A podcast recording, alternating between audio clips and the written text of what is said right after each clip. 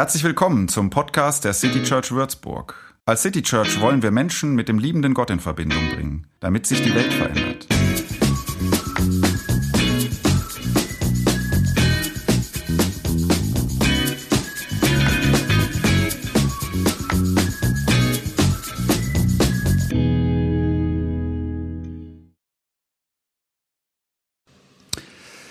Der Pfarrer einer kleinen dänischen Kirche kümmert sich um ehemalige Strafgefangene. Sie können dort eine Zeit wohnen, äh, sie helfen ein bisschen mit, bleiben ein paar Monate, so ein bisschen Resozialisierung. Der Pfarrer glaubt fest daran, dass es keine schlechten Menschen gibt. Egal was war, er sieht das Potenzial zum Guten. Da lebt ein arabischer ehemaliger Tankstellenräuber, ähm, der, so sagt der Pfarrer, große Fortschritte gemacht hat, was die Sprache angeht und die Resozialisation. Da lebt ein ehemaliger Triebtäter, Kleptomane, Alkoholiker, Heute klaut er nicht mehr, ist seit einem Jahr trocken, interessiert sich für Theologie. Und da ist ein Neonazi, den der Pfarrer ohne Vorbehalte in dieser kleinen Gemeinschaft aufnimmt. Der Film Adams Äpfel ist eine schwarze Komödie, die ich sehr zu, äh, empfehle mal anzuschauen. Nicht so ein ganz bekannter Film, Anfang der 2000 2000er Jahre, habe ich erst kürzlich gesehen. Super. Ihr seht hier die Hauptpersonen. Ähm, Im Bild ist noch eine Frau dabei, die habe ich jetzt für meine Predigtbeispiel mal rausgelassen. Sie ist ehrlich gesagt auch eine der vernünftigen Personen in diesem Film und deshalb nicht ganz so interessant. Äh, denn die anderen haben gelinde gesagt alle so, naja, ich komme noch drauf. Ich habe den Film letzte Woche, also ich empfehle ihn sehr, nochmal mit meiner Tochter ein zweites Mal angeschaut. Sie sagte dann irgendwann, Papa, du hast gesagt, das ist eine Komödie. Da sage ich, nee, ich habe gesagt, schwarze Komödie. Also Fließt auch ein bisschen Blut. Äh, ich finde ihn trotzdem sehr, sehr äh, amüsant und schön anzugucken. Die Figuren, jedenfalls diese vier, sind allesamt fragwürdig und trotzdem zum Liebhaben. Auch der Nazi. Der Pfarrer, das ist ein Mensch, ich habe es schon gesagt, der mit einem unglaublichen Langmut Menschen begleitet. Und zwar Menschen, die mitnichten gute Menschen sind.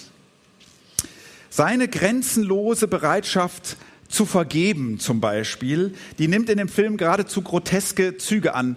Der, der Nazi wird ihn äh, irgendwann krankenhausreif schlagen, was ihm der Pfarrer null übel nimmt. Er äh, verabschiedet sich freundlich, er fahre jetzt erstmal ins Krankenhaus. Er wird dann noch gefragt, kommst du unterwegs an einem Laden vorbei? Er sagt, ja, kann gut sein. Bringst du mir dann noch was von meinem Hustensaft vorbei? fragt der trockene Kleptomane, der eigentlich immer auf Pegel ist, den ganzen Film über. Es wird nämlich bald mal deutlich, der Pfarrer täuscht sich komplett, was die Fortschritte seiner Zöglinge angeht. Der eine säuft eigentlich dauernd. Der Araber fährt täglich, um irgendeine Tankstelle auszurauben. Und der Nazi ist überhaupt nicht da, um sich ändern zu wollen. Der Pfarrer täuscht sich und er tut das ganz aktiv. Er verdrängt das Schlechte aus seinem Bewusstsein. Er weigert sich, die Realität zu sehen. Zum Beispiel so Realitäten wie, der Pfarrer sagt, nein, nein, meine Frau hat sich nicht das Leben genommen. Das war ein Unfall. Nein, nein, mein Sohn ist nicht schwer behindert. Der spielt draußen im Garten. Gestern noch hat er beim Völkerball alle geschlagen. Der Pfarrer ignoriert auch den Hirntumor, den mein Arzt äh, diagnostiziert. Er ignoriert ihn einfach. Er sagt mal, wenn wir immer nach unserer Vernunft handeln würden, wäre die Welt ein düsterer Ort. Der Film behandelt auf eine skurrile Weise diese Frage, wie hält man im Leiden durch?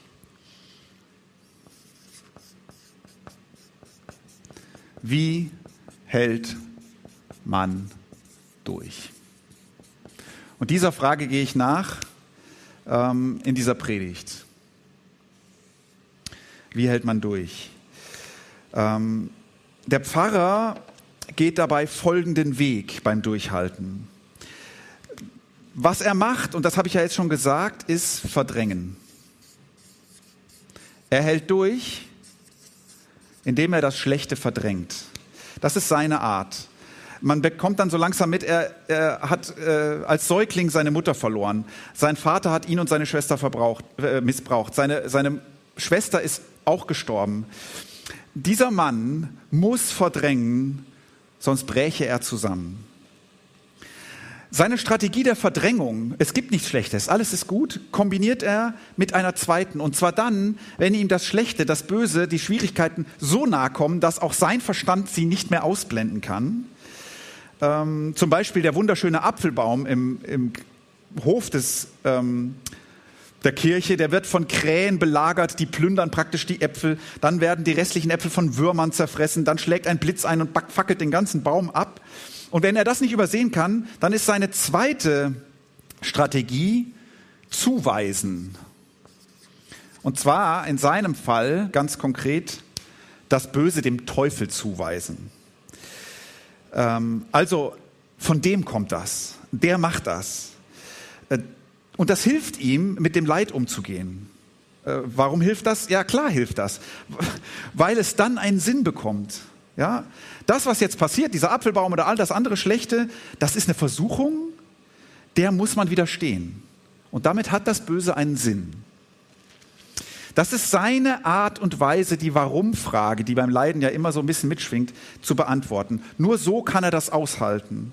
So kann er weitermachen. Und so kann er, das ist das Dritte, weiterhin vertrauen. Und zwar auf Gott. Das ist ihm sehr wichtig. Der Pfarrer sagt immer wieder, Gott ist auf meiner Seite. Gar keine Frage, ganz sicher, Gott ist auf meiner Seite. Also, es ist alles gut. Und wenn mal nicht alles gut ist, dann ist das nicht Gott, dann ist das der Teufel, der will uns versuchen. So, die eigentliche Hauptfigur des Films ist aber er hier, Adam, der Neonazi. Denn der oder den regt diese, diese verrückte Strategie des Pfarrers unheimlich auf. Er hält das kaum durch.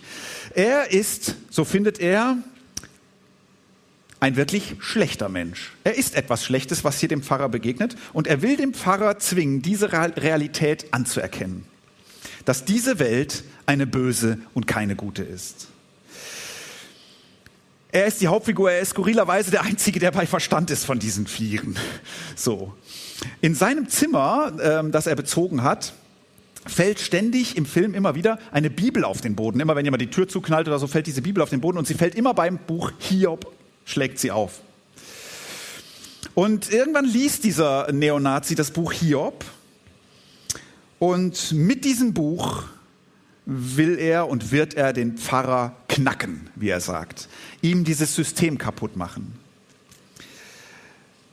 Der Pfarrer sagt, nein, ach so, das müssen wir noch zeichnen hier. Das Buch Hiob ist nämlich wichtig ähm, für unsere Predigt hier.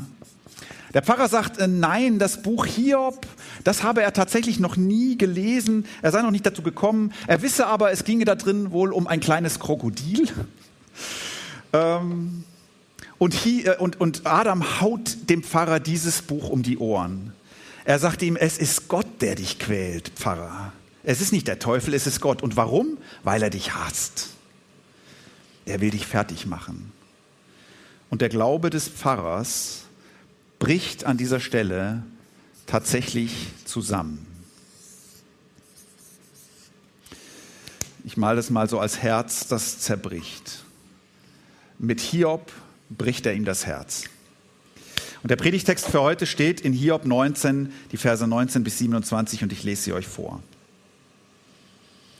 Die engsten Freunde zeigen nichts als Abscheu. Ich liebte sie, doch sie wenden sich gegen mich. Nur Haut und Knochen sind an mir zu sehen und mein Gesicht gleicht einem Totenkopf. Ihr seid doch meine Freunde. Habt Erbarmen. Was mich zu Boden schlug, war Gottes Hand. Warum verfolgt ihr mich so hart wie er? Habt ihr mich denn noch nicht genug gequält? Ich wünschte, jemand schriebe alles auf, dass meine Worte festgehalten würden, mit einem Meißel in den Fels gehauen, mit Blei geschwärzt, damit sie ewig bleiben. Doch nein, ich weiß, dass Gott mein Anwalt lebt. Er spricht das letzte Wort hier auf der Erde. Jetzt, wo die Haut in Fetzen an mir hängt und kein Fleisch mehr auf meinen Knochen ist, jetzt möchte ich ihn sehen mit meinen Augen. Ihn selber will ich sehen, keinen Fremden. Mein Herz geht in, mein Herz vergeht in mir vor lauter Sehnsucht.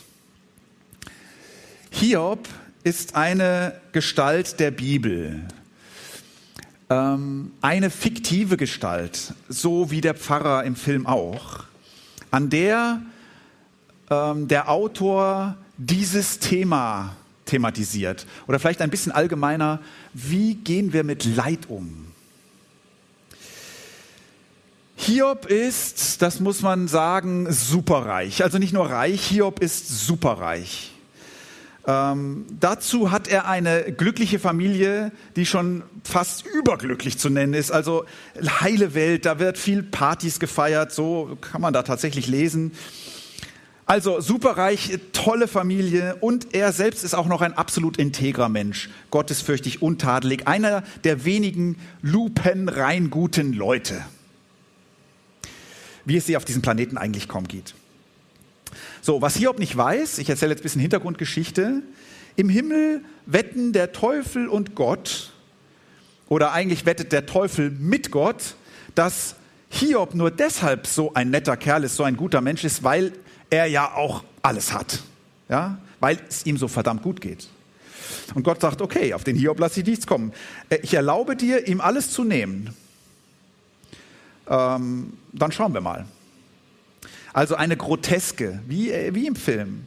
Alles wegen einer Wette, schwarzer Humor. So, jetzt verliert also Hiob durch mehrere Schicksalsschläge alles. Söhne, Töchter, Herden, seinen ganzen Reichtum, alles. Und er reagiert so, wie Gott gewettet hat integer. Es war alles ein Geschenk Gottes. Jetzt habe ich es eben nicht mehr. Es gibt keinen Grund zu klagen. Der Name des Herrn sei gelobt. Also er bleibt positiv, ähnlich wie der Pfarrer. Man fragt sich so ein bisschen bei Hiob, was ist denn mit dem los? Das perlt an dem ab. Aber, und jetzt stelle ich mal gegenüber, wie Hiob mit Leid umgeht, er verdrängt es nicht, man muss es eher annehmen bedeuten, äh, nennen.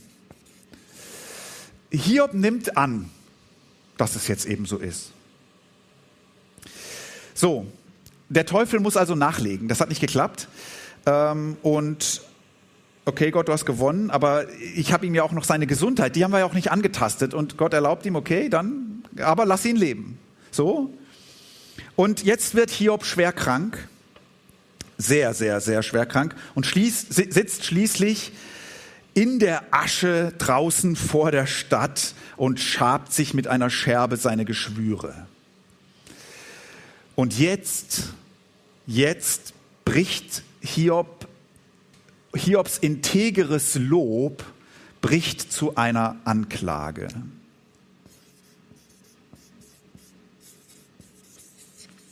Man könnte sagen, ähm, hier ist was passiert zwischen dem Annehmen und dem Anklagen. Anders als der Pfarrer ähm, ist sein Gottvertrauen, das er hat, ist nicht so pathologisch, dass er verdrängt oder, wenn was Böses passiert ist, dem Teufel in die Schuhe schiebt, ähm, sondern es gibt bei ihm ein zu viel. Und das ist, als er krank wird. Das ist zu viel. Das gefällt mir an der Bibel, dass sie sozusagen nicht Sto äh, Figuren hat, die stoisch, egal was passiert, das Leiden ruhig wegatmen, sondern dass es ein zu viel gibt. Er wendet sich nicht von Gott ab, aber er klagt ihn an. Hiob, man könnte sagen, Hiob macht etwas Ähnliches und doch ganz anderes als der, der, der Pfarrer. Der Pfarrer, als es ihm zu viel wird, weist er es dem Teufel zu. Hiob macht auch, macht auch eine Zuweisung, aber er weist es Gott zu. Und daraus wird Anklage. Er gibt Gott die Schuld. Und trotz der Wette, die der Teufel und Gott abgeschlossen haben, äh, von der er ja nichts weiß, hat er damit letztlich recht. Gott lässt das zu. Der Teufel ist in dieser ganzen Geschichte nur so ein kleiner Hampelmann. Er kann gar nichts machen, wenn Gott nicht sagt, okay, du darfst. Letztlich ist er mit seiner Anklage bei Gott ganz richtig. Und wie der Pfarrer, der unerschütterlich bis hierhin an Gott festhält, kann man sagen, das tut Hiob auch. Das Vertrauen auf Gott gibt er irgendwie nicht auf, nur auf eine andere Weise. Es entsteht nämlich, jetzt habe ich mir zu wenig Platz gelassen, es entsteht hier so eine Spannung. Ähm, das ist so ein kleiner Pfeil hier. Eine Spannung zwischen, er klagt Gott an und er bleibt beim Vertrauen. Und in diesen beiden oder in dieser Spannung, ich lese euch gleich zwei Sätze vor, die diese Spannung deutlich machen. Ich glaube, hier drin liegt der Schlüssel fürs Durchhalten. Die zwei Sätze, die die Spannung deutlich machen, er sagt, was mich zu Boden schlug, war Gottes Hand. Anklagen. Doch nein, ich weiß, dass Gott mein Anwalt lebt. Und beides hält er fest. Meine These ist heute, das System des Pfarrers, das ist eigentlich logischer. Das ist eigentlich logischer. Deshalb bricht es zusammen, als er erkennen muss, die Grundannahmen sind falsch. Die Reaktion Hiobs, die ist viel ambivalenter. Die hält aber dadurch diese Spannung hier irgendwie zusammen und dadurch bricht sein Glaube nicht. Obwohl das, was passiert, für ihn unerträglich ist. Dieses Herz steht heute nicht für die Liebe, sondern für Glauben. So, gab es in deinem Leben Schicksalsschläge?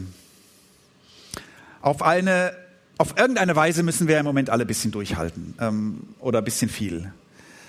Ähm, und gestern habe ich jemanden den Satz sagen hören, mal gucken, ob ich den noch zusammenkriege, von Platon. Ähm, sei gütig gegenüber jedem Menschen, denn, denn egal wem du begegnest, jeder hat einen Kampf zu kämpfen. Jeder hat einen Kampf zu kämpfen. Auf eine gewisse Weise halten wir alle irgendwas durch. Und vielleicht ist das, was du durchhalten musst, noch in diesem Bereich hier, wo man, wo man es verdrängen kann. Und das ist nicht die schlechteste Möglichkeit. Der Pfarrer ist nicht äh, die, die schlechte Folie und äh, hier ob der Gute. Ähm, das ist nicht die schlechteste Möglichkeit. Positiv bleiben. Es ist bis zu einem gewissen Grad ein Segen, dass wir das können, verdrängen. Einstecken, durchatmen, weitermachen. Ich versuche mir zurzeit immer mal wieder zu sagen, wenn mir die Energie für diese Pandemie ausgeht, dann versuche ich mir zu sagen, okay, versuch vielleicht dadurch stärker zu werden. Ja? Aushalten kann man ja wenigstens daran trainieren. Gelassenheit trainieren. Fröhlichkeit trainieren, obwohl, und dann versuche ich das wegzudrängen und meinen Blick auf das Positive zu lenken, was da doch irgendwie noch drin zu finden sein muss. Also das geht bis zu einem gewissen Grad.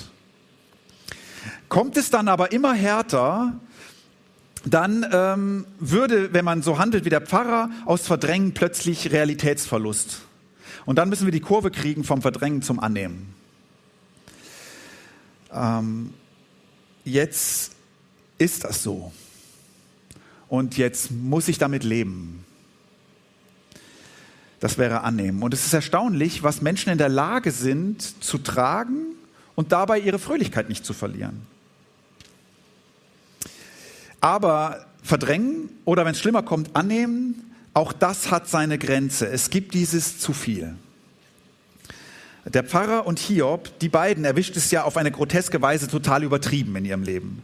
Aber vielleicht hast du wenigstens ansatzweise das schon erlebt. Du trägst was und dann kommt noch was dazu und dann kommt noch was dazu. Oder du hast einen Fortschritt gemacht und dann kommt ein Rückschlag und dann kommt wieder ein Rückschlag und dann kommt wieder ein Rückschlag und dann geht es wieder auf. Dieses Auf und Ab hat Christina eben so ein bisschen beschrieben. Es gibt ein zu viel.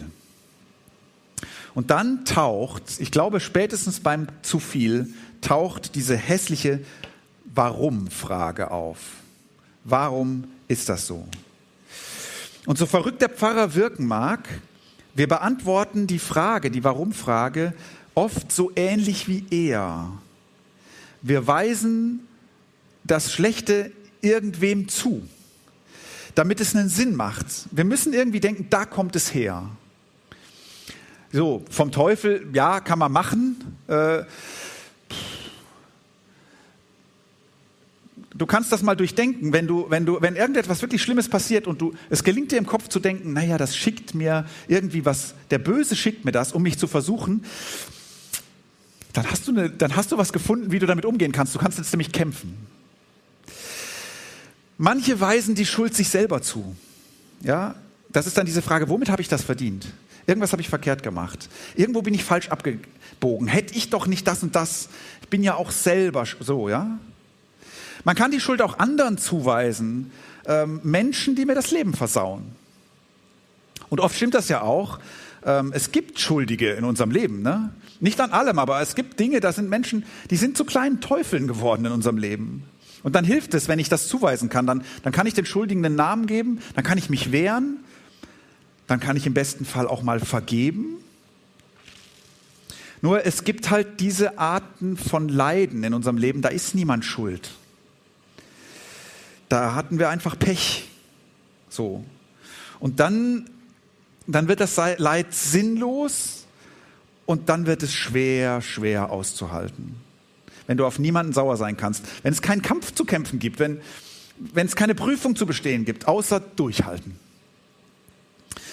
Hiob macht eine Zuweisung, aber eine andere. Nicht dem Teufel, nicht sich selbst, nicht irgendwelchen Menschen. Er weist es Gott zu. Er klagt Gott an. Er beschuldigt Gott, muss man sagen. Man sagt ja manchmal, die Warum-Frage, äh, es macht keinen Sinn, die zu stellen. Aber Hiob stellt die. Gott, du bist verantwortlich, also warum? Weil ich habe nichts gemacht. Und daraus wird dann dieses, tu doch was, Gott. Ich, ich, ich bin unschuldig. Ja, aber du tust nichts. Warum? Und Hiob bekommt im ganzen Buch keine Antwort auf die Warum-Frage. Bis zum Schluss nicht. Ich will nur sagen, die Warum-Frage ist eigentlich schon eine gute Frage. Ähm, die Frage ist, wem wir sie stellen. Ähm, Hiob stellt sie Gott und das Gute an Gott ist, das klingt jetzt komisch, aber dass er sie nicht beantwortet. Hiob wird von der Wette nie erfahren ne, im Himmel da. Zum Glück nicht, sonst würde er wie der Pfarrer denken, ah, es gibt einen Kampf zu kämpfen. Der Teufel versucht mich. Die Warum-Frage ist eine gute Frage, wenn du die Antwort von Gott erwartest, denn im Gegensatz zu den meisten Menschen wird er sie nicht beantworten. Und das ist hart, aber das ist gut. Irgendwo in dieser Spannung, Gott anzuklagen, keine Antwort zu kriegen und ihm trotzdem zu vertrauen, irgendwo da drin liegt die Kraft zum Durchhalten. Hiob und der Pfarrer, beide vertrauen ja Gott. Ziemlich unerschütterlich.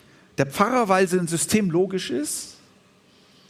Hiob, das nennt man übrigens Dualismus. Ne? Das Böse kommt von da, das Gute kommt von da. Gott ist auf meiner Seite. Das Böse, das ist nur kurz. Hiob vertraut auf Gott, weil sein System unlogisch ist. Das ist das, was ich heute sagen möchte. Das hier sollten wir von ihm lernen. Den anklagen, Gott, auf den wir hoffen. Auf den hoffen, den wir anklagen. Und Hiob kann das, weil er null Angst vor Gott hat. Er redet mit Gott wie mit einem, dem du so sehr vertraust, dass du weißt, er wird meinen Wutausbruch aushalten. Muss ich nicht verstecken. Passiert nichts. Der haut nicht drauf dann. Das kann der. Wenn es wirklich hart kommt in deinem Leben, so dass Verdrängen nicht mehr geht, das Annehmen deine Kraft übersteigt, es einfach zu viel ist, dann trau dich in diese Unlogik des Leidens.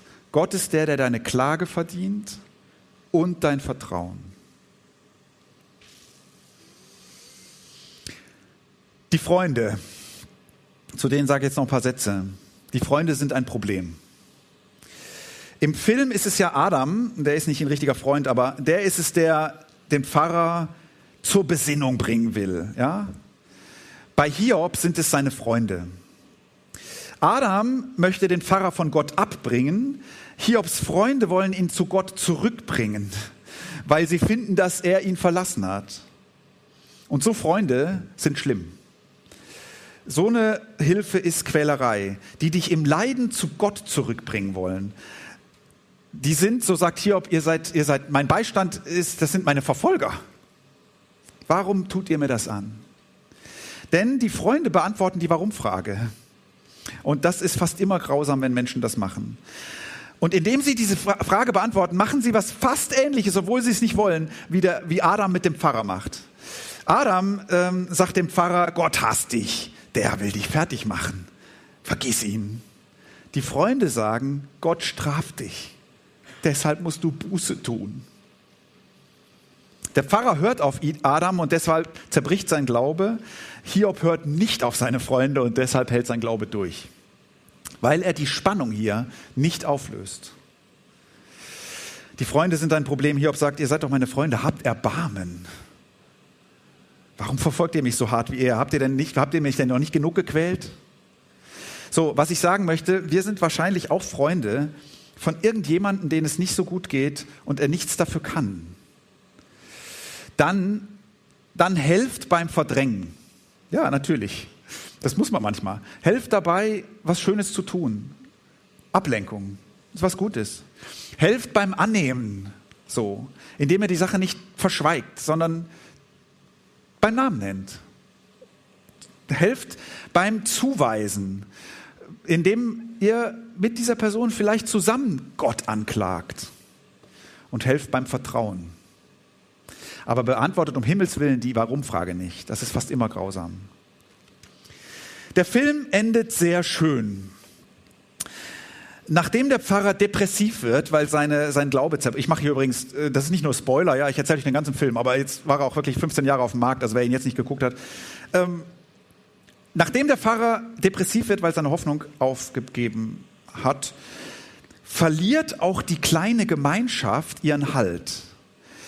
Ähm, der Triebtäter ähm, verliert die Kontrolle über sich. Äh, der, der, der Räuber äh, ballert um sich, weil, weil er, wie er selbst sagt, ihn die Traurigkeit dieses Pfarrers um sein inneres Gleichgewicht bringt.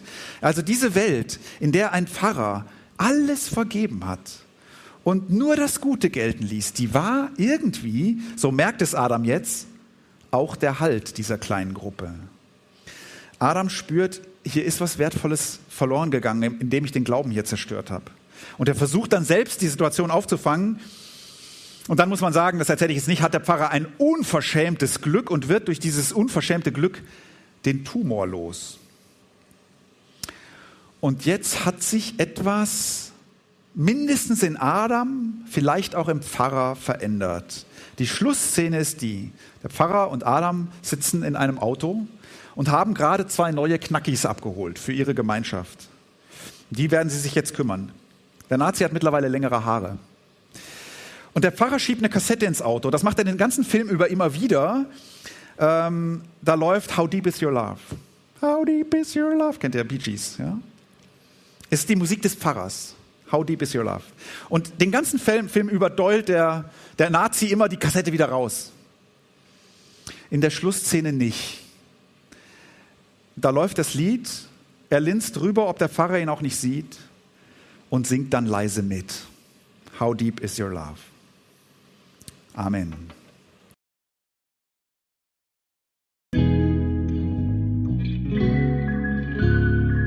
Mehr Infos zu dem, wer wir sind und was wir machen, kannst du unter citychurch.de nachlesen. Wenn du uns unterstützen willst, und wir brauchen Unterstützung, findest du Informationen dazu in den Show Notes oder unter citychurch.de-spenden. Vielen Dank und bis zum nächsten Mal.